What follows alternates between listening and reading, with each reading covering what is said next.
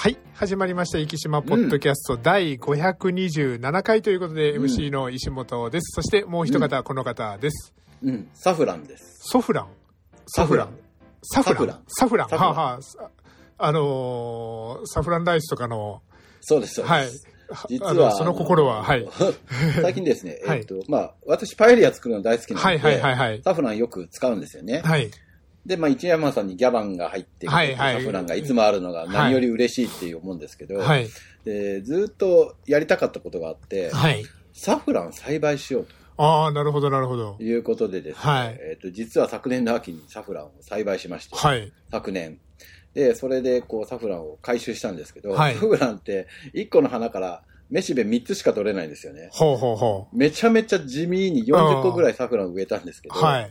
40個からまあまあ3つ4つぐらい花が咲くんですけど、はい。地味にこう取って、それを秋乾燥させて、はい。そしたら娘が来、まあ、あさってから大学にはい旅立つんですけど、はいなんか食べたいものあるって言ったらお父さんが作ったパエリアが食べたいなるほどなるほど。はいあ。じゃあもう時期的になるほど。ぴっ使。えるんじゃないかと。いうことで、えー自家製のサフランでですね、はい。パエリアを作らせていただきました。なるほど、なるほど。いまいちやっぱこう、あの、売ってるやつに比べてこう色味が出ないなっていう感じはするんだけど、はい味はしっかりしてたので、はい、はい、はい。ちょっとあの今年も栽培しようかなと。なるほど。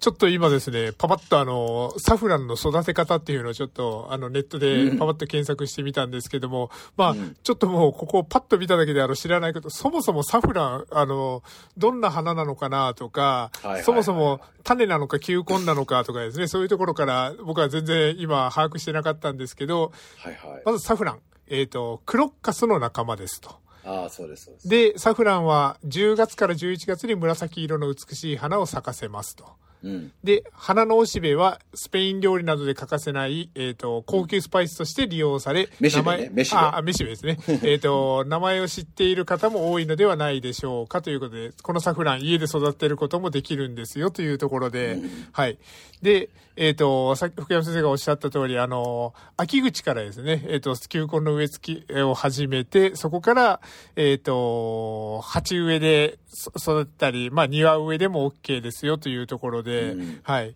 なで、高温多湿を嫌うので、えっ、と、冬に、あの、育つ形で、えっ、と、先ほど言った10月から11月に花を咲かせますというところで、はい。これ、結構なんか、これを見る限りでは、そこまで難しさっていうのはどんな感じなんですか、あの、いや、球根植えとけばはい出ますぐらいの勢いです。なるほど、なるほど。ただ、その、はい収穫としては、はい。めしべを一本ずつこう、はいピンセットみたいなのでつまはい、はい、はい、はい。めっちゃ地味な作業です。そうですね。今、ここでですね、サフランの栽培を楽しもうというところで、あの写真が、花が咲い、球根の上に花が咲いた写真があるんですけど、赤いめしべがぴょんぴょんぴょんってあの、3本ぐらいぶら下がってるような感じで、あの、一花につい対してこれって言ったらなかなかあの、割りが合わないとか言ったら怒られますけど、そうそあの、う。大変な作業なんだろうなという感じが。重量的にはですね、はいあの、世界一高級な、はい。なんだろう、スパイスと呼ばれてなるほど、なるほどぐ。らい、はい。めっちゃ地味なんですよ。だから、あの、よくね、一山さんのギャバンのとか買うんですけど、はい。それなりに入ってるんですよね。はい500円ぐらいするんだけど、はいそれなりに入ってて、自分で栽培してみると、これが500円って割に合わないって思いながら、はい。絶対あの、どっかね、あの、人件費の安いところで栽培してるんだろうなって感じはしますけどね。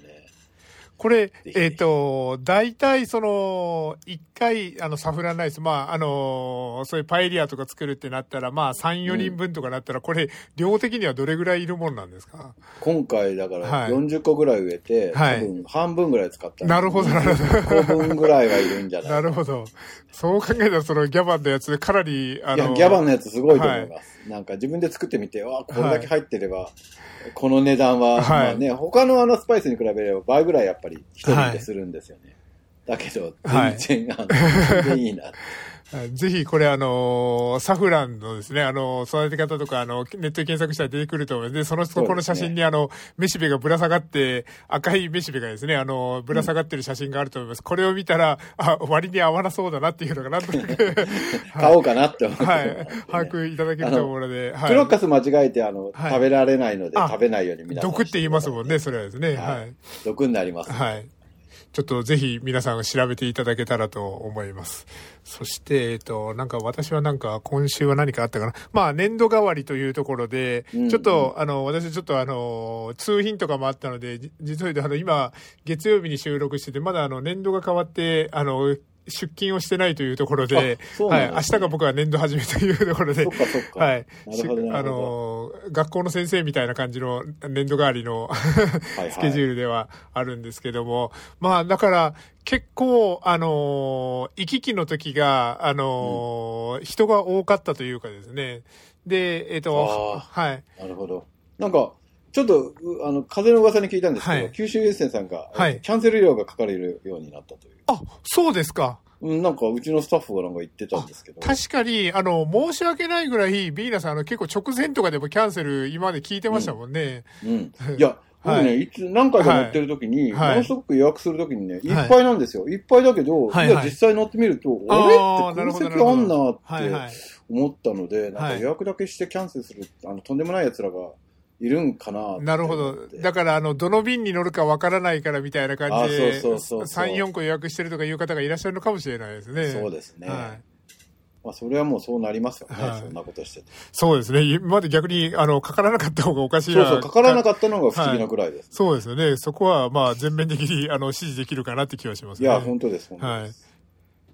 であとは、あのー最近のトピックといったら、あの、福山先生が、あの、この前の、あの、クリフダイビング、ハイダイビングにハマっていただいたという。本当、本当。はいいや、すごいですね。はい。あれは、あの、なかなかの高さだなと思いますけど。はい。やっぱ足から行かないと。そうですねはい足から行っても危なそうだけど。そうなんですよね。だから、あの、で、あの、まあ、実際 YouTube とかもしかしたら見られた方いらっしゃるかもしれないですけど、あの、飛び込み方も、まあ、普通に真正面から行く方もいれば、あの、パフォーマンスやあの、倒立ですね。逆立ちから飛び込む方もいらっしゃれば、あの、助走をつけてボンって行く方もいらっしゃればというですね。すごいよはいね。もう、28メートル、27メートルはい。ですからね。もう、あの、本当に崖の上っていう感じのですね。だから、あの、ぜひ、そうだと思います。あの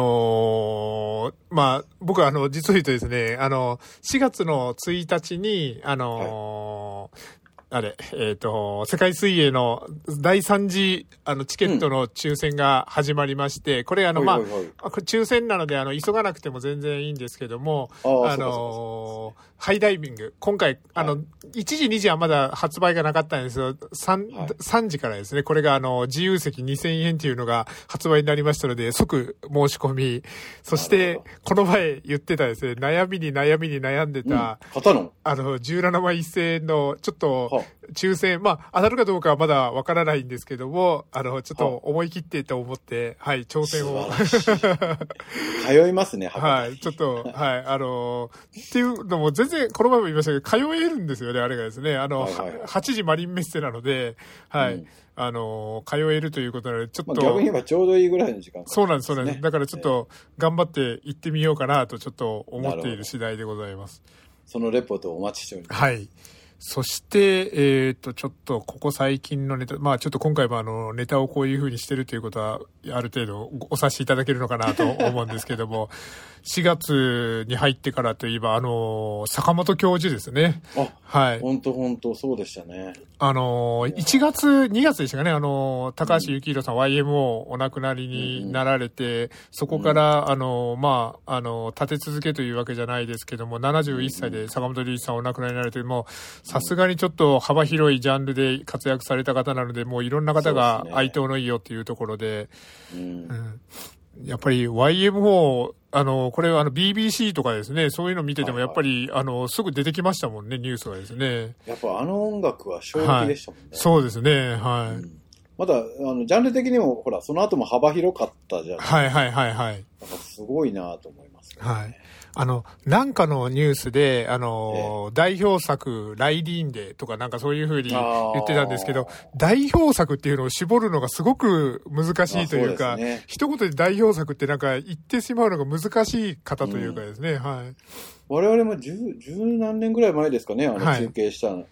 はい。有吉さんで、みんなでそうでしたね、そう見まやしたよね。ネットで初めて、てのこうライブ中継みたいなのをやるとかいうので、はい有吉さんにスクリーンとかプロジェクタはいはいはいはいー持ち込んで。みんなで飲みながらライブをあの、体験しましたけどね。そう言われてみたら、あの、ネットでのライブ配信の本当先駆けも先駆けですよねだからあれ、そうですよね。10年以上前ですよね、あれですね。そうですよね。あ、さネットでライブ配信見はいれるのかはいはいみたいな。はいはい。はい。当時、大騒ぎしましたけどね。そうですね。今はなんかもう普通になってもうそうですね。当たり前というかですね。しはい。えだから、あの、リアルとネット配信とっていうのがもう、あの、同時並行とかいう方もいらっしゃるしですねえ。はいはい。はい。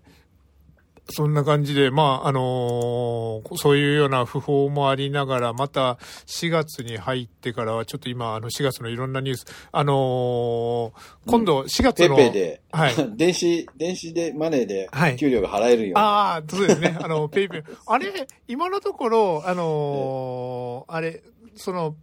電子マネー業界も、その、じ申請をしなきゃいけないんですよね。だから、 PayPay も今申請したばっかりっていうから、今のところ電子マネーで払える媒体っていうのは何かあるんですかね。いやいや、どうなんですかね。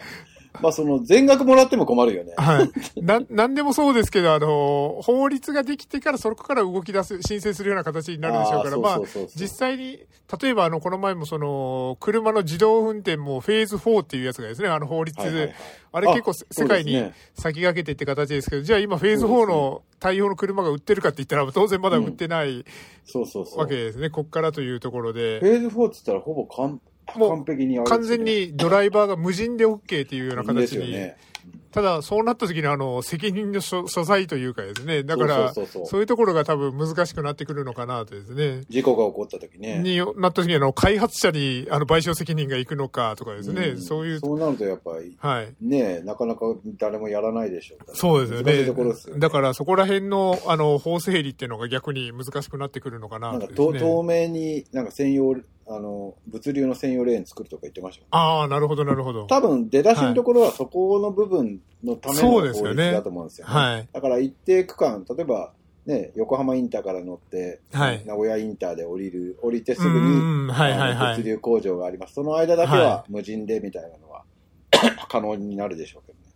そういうところなんかこういう離島とかをちょっと利用してほしいなとかですね。なんかそういうところを思ったりしますけどですね。一時期、えっと、後藤でしたかね。なんか、電気自動車のね。ああ、そうか、ドローンとかやってましたもんね。アフリカなんかね、今もう普通にあのうん輸血製剤とかドローンで運んでます。はいはいはい。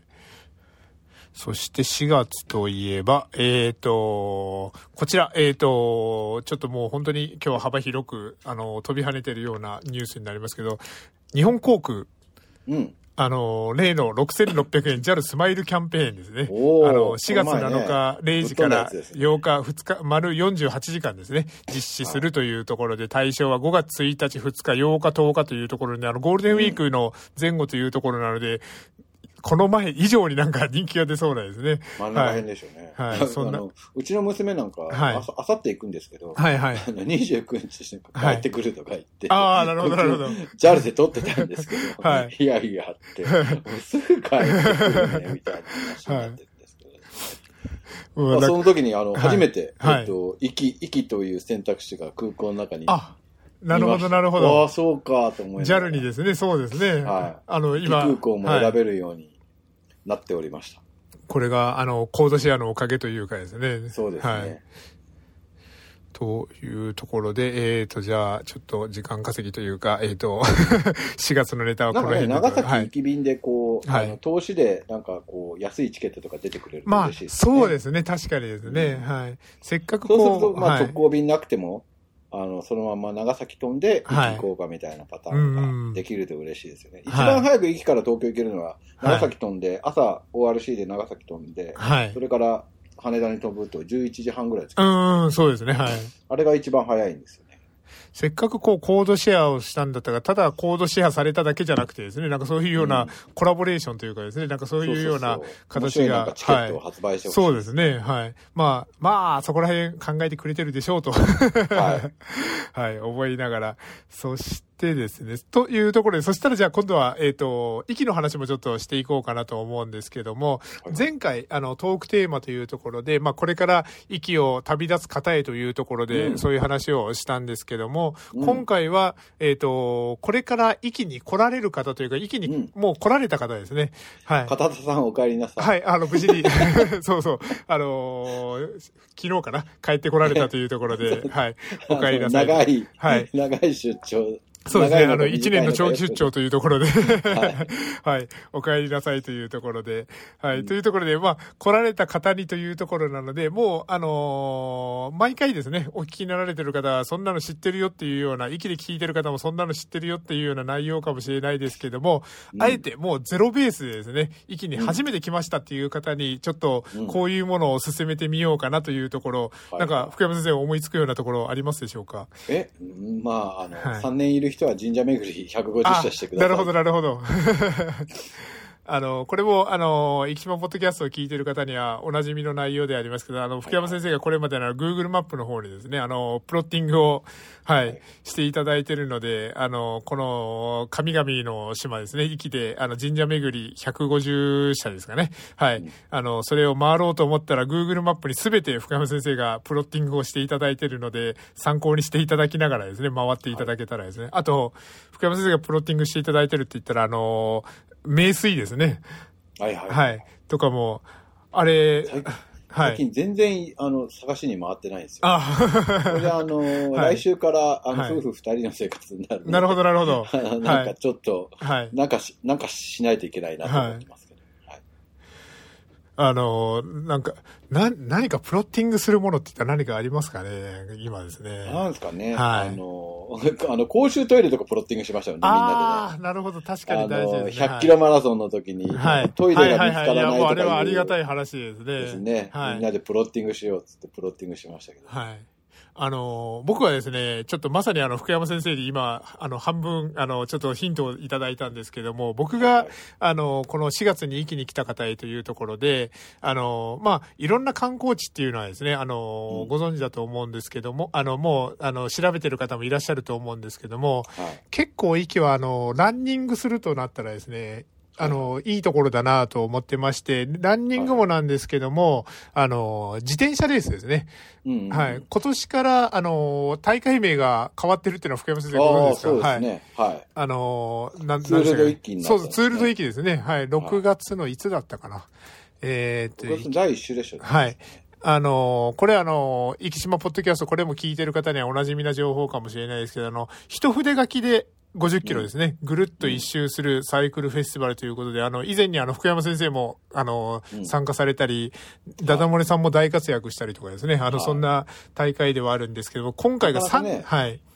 一般の人が、あの、行動を走れるレースはあんまないんですそうなんですよね。はい。で、今回が35回記念大会ということで、えっ、ー、と、今年から大会名がツールド生島という形で名前が変わっております。で、えっ、ー、と、これが開催についてというところで、今、あの、インターネット、このもうツールド生島で検索、もしくはあの、生きサイクルで調べていただいてもおそらく出てくると思います。えっ、ー、と、申し込み期間としては5月の2日火曜日までというところになっておりますので、まあ、今から、あの、さあ、ちょっと考えてみようかなと調べてですね、あの、出ていただいて、で、あの、これはですね、ツールド行島、まあ、行きサイクルフェスティバルのいいところっていうところでは、まあ、結構エリートランナーの方も来られて、本当に本格的なレースも繰り広げられるというところもありますし、うん、あの、まあ、ちょっと頑張って挑戦してみようかなっていうですね、あの、うん。うん、ちょっと、まだまだ、あの、私は素人ですよ、そんなんで出てもいいのかなっていう方でもですね、うん、十分、あの、出て大丈夫なレースですので、はい。あの、さすがにあの、まま。足切り感もありますけど、多分引っかかる人はなかなか、はい。そんな多くはないと思うので。あの、さすがにあの、ママチャリとかですね、そういうのはさすがに、あの、えー、ですけども。最初の頃いらっしゃいましたけどね。あ、そうですか、そうなんですね。多分今ダメになったんじゃない、はい、ああ、なるほど、なるほど。なので、ある程度、ロードサイクル今から買って、さあ、ちょっと、えっ、ー、と、6月の4日ですので、この2ヶ月でちょっと、あの、練習して出てみようかなぐらいのレベルの方でも、おそらく、であの、出ることができると思いますので、ちょっとそういう風な息の自然を楽しみたいという方、まず、自転車を買ってみて、ちょっとサイクリングをしながら、あ、ちょっとこれだったらレース出てみようかな、みたいなですね。あの、そういう方も、あの、出ることが可能なのかなというところで、結構これはあの、息の、あの、これホームページ見ていただいたら、あの、コースとかも載ってますけども、息をまんべんなくですね、一周ぐるっと回れるような、はい、コースになってますので、ぜひ、あの、ちょっと挑戦をしていただけたらいいのかなとですね。そして、自分の足であの、息をぐるっとしたいなという方はですね、10月に、息ウルトラマラソンというような大会もあります。はい。こちらはですね、もっとくまなく息をぐるっと回ることができますし、まあ、あの、50キロのコースなんかもありますので、50キロはですね、あの、まあ、足切りがあの8時間ということなので、キロ、えっ、ー、と、8分半以上のペースでも大丈夫。あの、歩くのよりちょっと毛が生えたぐらいのペースで、あの、うん、いけますので、ちょっと体力に自信がある方は今から少しですね、ランニングとか一気に来てされてみて、ちょっと50キロマラソン。で、あら、なんかいけそうだなっていう方は100キロマラソンなんかに挑戦してみるのもいいのかなとですね。うん、というところ。先週ちょっとあの、某髪切り屋さんに髪を切りに、はいはいはいはい、あの、100キロに毎回参加していただく彼ですね。えーえー、そろそろ、はい、あの、練習しようってなるほど、なるほど。言われてましたので。はい。はい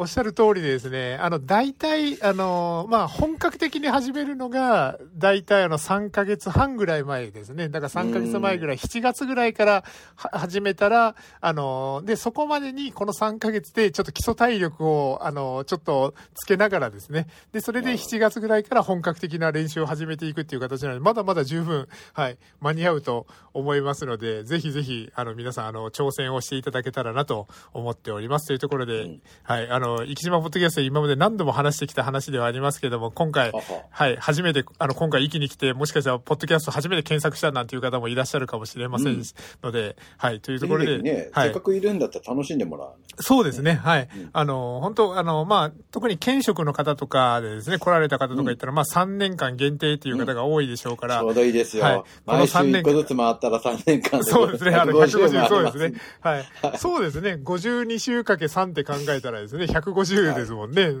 はい、というところなので、ぜひ、あの、いろんな、あの、この3年間、も、もっと、あの、いらっしゃる方もいらっしゃると思いますけども、楽しんで、息を、あの、いろいろ、あの、隅々まで楽しんでいただけたらなと思っております。そして、このポッドキャストもぜひ、あの、聞き続けていただけたらなと思っております。というところで、あと5、6分ぐらい残ってますので、ちょっと久しぶりにニュースも、はい、行こうかなと思いますけども、今回、あの、3月31日付の、壱岐新聞さん、あの、はいこれあの、壱岐に初めて来られた方、あの、壱岐新聞さんでですね、あの、東内新聞、あの、毎週金曜日に発売される大体4面にわたって、あの、これ、あの、コンビニとかでも売ってますので、もしよかったら、興味のある方は手に取っていただいて、もしよかったら、購読もしていただけたらなとですね、はい、ちょっと忖度をさせて、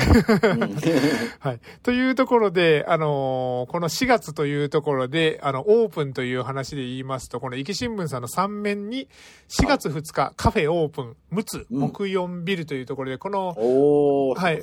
えっ、ー、と、木造4階建てビル、むつ、えっ、ー、と、むつ木4ビルに関しては以前もですね、あの、ちょっと紹介させていただいたんですけども、4月の2日に1階のカフェをオープンすることになりましたというところで、はい。えっ、ー、と、こちらちょっと、あの、初めて、生き新聞さんであの、内部の写真っていうのをちょっと見たんですけど、はいはい、これなんか爽快ですね、なんかあの、すごいですよね。はい。木造4階まで吹き抜けという形で、うん、はい。なんか、ちょっと中に入って、あの、実際見上げてみたいなと思うような構造像になってるんですけども、えっ、ー、と、べ、えっ、ー、と、テス、えっ、ー、と、こちらですね、長崎県の、長崎県産の木材を使用しているというようなことになっているそうです。うん、で、1階のカフェ、DD カフェというらしいですけども、こちら、えっ、と、川本さんっていう方がスタッフとしてですね、神戸出身の方ですけども、えっと、広島で農業6年間営んだ後に本市で移住した、うん、えっ、ー、と、移住したばかりなので不安もあるけど、お客様とつながりを持って島暮らしを楽しみたいと意気込んでいると。で、2階が宿泊施設、3階がコワーキング施設、4階がワーケーション施設っていうのは、これは、あの、5月の大型連休の頃を、あの、オープンの見込みとしていますというところで、で、えっ、ー、と、毎月第4木曜日、木4ですね。木4ナイトと題して、異業者、異業種間交流など、アフターコロナ社交の場を企画していくというようなことになっているそうなので、まあ、まずはこのカフェをですね、ちょっと楽しんでいただきながら、5月のこういうような、あの、さらなる、あの、拡大というところ、ちょっと楽しみに皆さん待っていただけたらなと、はい、思っておりますと。そして、えっ、ー、と、壱岐新聞さん、えっ、ー、と、二面は、えっ、ー、と、人事異動とかばっかりなので、ちょっとここら辺は、はい。で、えっ、ー、と、これ、あの、じゃあそうですね、せっかくなので、あの、一面、えっ、ー、と、これもあの、生きし、あの、生きしポッドキャストで毎年ちょっと紹介させていただく記事にはなるんですけど、一気に初めて来られたって方もいらっしゃると思いますので、えっ、ー、と、チューリップ2万本、今年も反省湾の、ね、えっ、と、に満開というところで、郷の裏のえっ、ー、と、反省湾。こちら、えっ、ー、と、一気に初めて来られたから、郷の浦港からですね、ちょっと、えっ、ー、と、少し北に動いて、えっ、と、文化ホール、池ノ島ホールですね、から、あのを左折していただいて、そこであの、また大きなサンサロンのところを右に行くというような形ですね。ちょっと ざっくりとした説明にはなりますけども、あの、そこにあの、湾が、広がっております。リアス式の湾であの、真珠が取れたりとかですね、あの、そういうような湾になるんですけど、反省湾の、に、えっ、ー、と、ここチューリップ2万本が、ここはあの、もうちょっと桜はですね、散ってしまっているかなとは思うんですけど、桜の木とチューリップがすごくコラボレーションして、すごく綺麗なところになっております。うん、で、えっ、ー、と、ここチューリップどれぐらいまで咲いてるんですかね、いつもですね。まあ、でも、もうそろそろ、そうですね。チューリップも開いてきましたもんね。あ、なるほど、なるほど。そしたらじゃあ。見どころは多分花だから2週間ぐらいが一番見どころ。なるほど、なるほど。うん、散ってくでしょうね。そしたら、えっ、と、ちょっとこの4月の中旬ぐらいまでにはちょっと遅くても行っていただいたらなというところで、あのー、こちら反省湾ですね、結構、あのー、チューリップだけじゃなくて、ここから反省湾から先ほど行った道をもう少しあの、北の方に行ったりとかすると、今度反省湾をあのー、上から見下ろせるような展望台もあったりとかですね、すごく、はい、あのいい景色が楽しめたりしますので、でね、はい、あの辺ね、散歩とかランニングするそうですね。景色いいですね。はい、ちょっとあの、自転車で登ろうと思ったら一箇所大変なところがありそうだなっていう。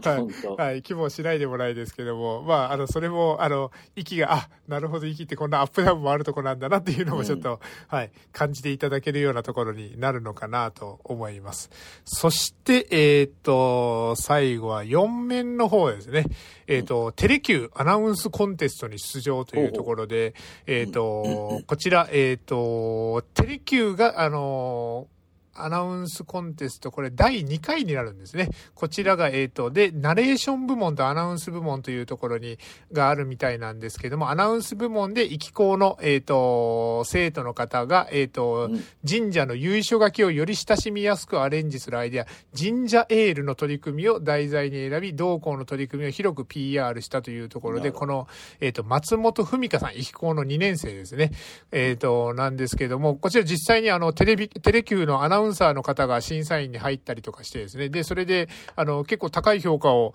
あの、受けていて、入賞は叶わなかったんですけども、えっ、ー、と、いろんな方から学ぶことができましたというところで、こちら、写真に写ってるですね、えっ、ー、と、まあ、生き新聞を実際見られてる方、右にいられるあの、結城アナウンサーという方は、あの、以前、うん、あの、息にもうちょっと来ていただいたことがあって、はい。あの僕たちあの、コスト少々のですね、イベントの時にちょっと縁があって、あの、司会をしていただいたりとかしていただいたんですけども、ものすごくあの、陽気なお兄さんというようなですね、結構あの、ね。はい。写真だけでもわかる、そうですね、はい。あの、バドミントンがプロ級の腕前でですね、あの、すごい方で、で、それで、えっ、ー、と、結構あの、息の、で、その後飲んだんですけども、あの、すごく息を気に入っていただいたので、また息にも来ていただきたいなと、うん、はい、思ってるところです。そして、えっ、ー、と、最後あと1分ですけど、横にあの、ダーツで健康にというですね、これあの、スポーツダーツ。はいはい、これ、まあちょっと、あの、時間が短いので、もう、パパパッとしか紹介できないですけども、これは結構ですね、うん、あのー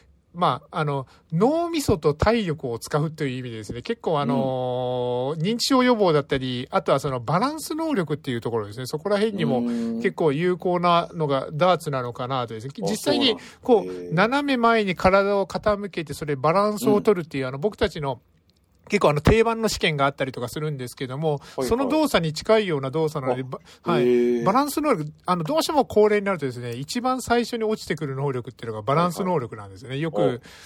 スピード、えっと、スピ瞬発力、筋力、で、持久力、バランスっていうところ、バランスが最初に落ちてくるもんですから、はい。なので、あの、体力があってどんどん動くよ。で、あのーうん、ね、あの、こういうこともできるよって思いながらもバランスがついていけずに転んでしまうとかですね、そういう方がいらっしゃるので、このダーツとかですね、こういうようなバランスを取るような運動って、あの、太極拳とかですね、ああいうのはすごく、はいはい、太極拳僕も、ね、はい、はい。あの、そういうゆっくり体を傾けるとかいう動作っていうのは、うん、あの、すごく有効だと思いますので、ぜひですね、はい。こちら、あの、結構ですね、あの、本当体力に自信がある方こそ大きに、大きく転倒されるっていうのは、このバランス能力だけが先に落ちてきてしまうっていうところ結構、はい。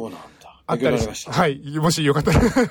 はい。というところで、はい。あのー、理学療法士らしいところを見せたところで、はい。今週の生島ポッドキャスト時間になりましたので終わりたいと思います。